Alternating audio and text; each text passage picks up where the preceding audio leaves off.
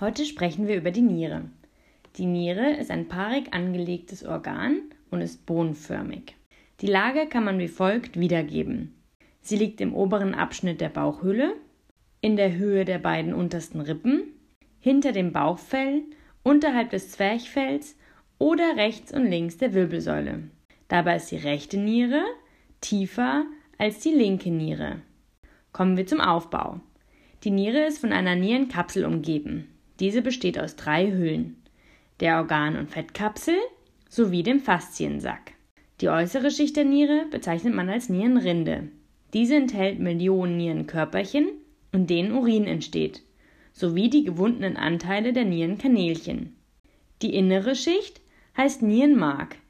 Dort befinden sich die Blutgefäße sowie der gerade Anteil der Nierenkanälchen und die Sammelrohre durch die Urin zum Nierenbecken, den Harnleitern und zur Harnblase gelangt.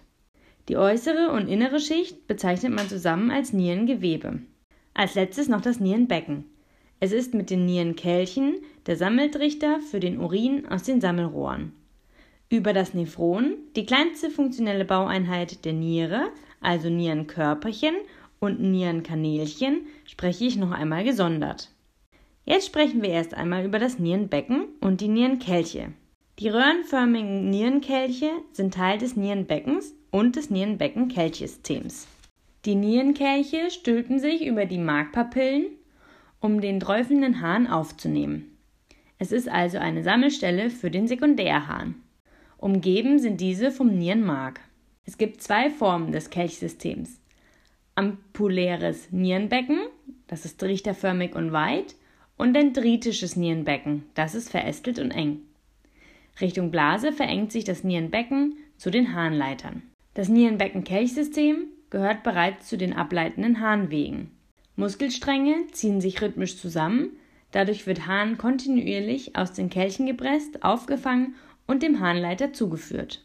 Die häufigste Erkrankung ist die Nierenbeckenentzündung.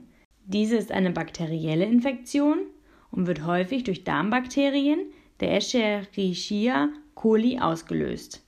Kommen wir als letztes noch zu den Funktionen der Niere. Die Reinigung, also die Filterung und Ausscheidung von giftigen Stoffwechselendprodukten, die Harnproduktion, die Regelung des Wasser- und Elektrolytehaushalts sowie des Säure- und Basengleichgewichts, die Rückgabe lebenswichtiger Stoffe wie Glucose und Wasser ans Blut Außerdem ist sie für die Hormon- und Enzymproduktion von Erythropoetin und Renin verantwortlich und damit für die Regulierung des Blutdrucks sowie die Bildung der roten Blutkörperchen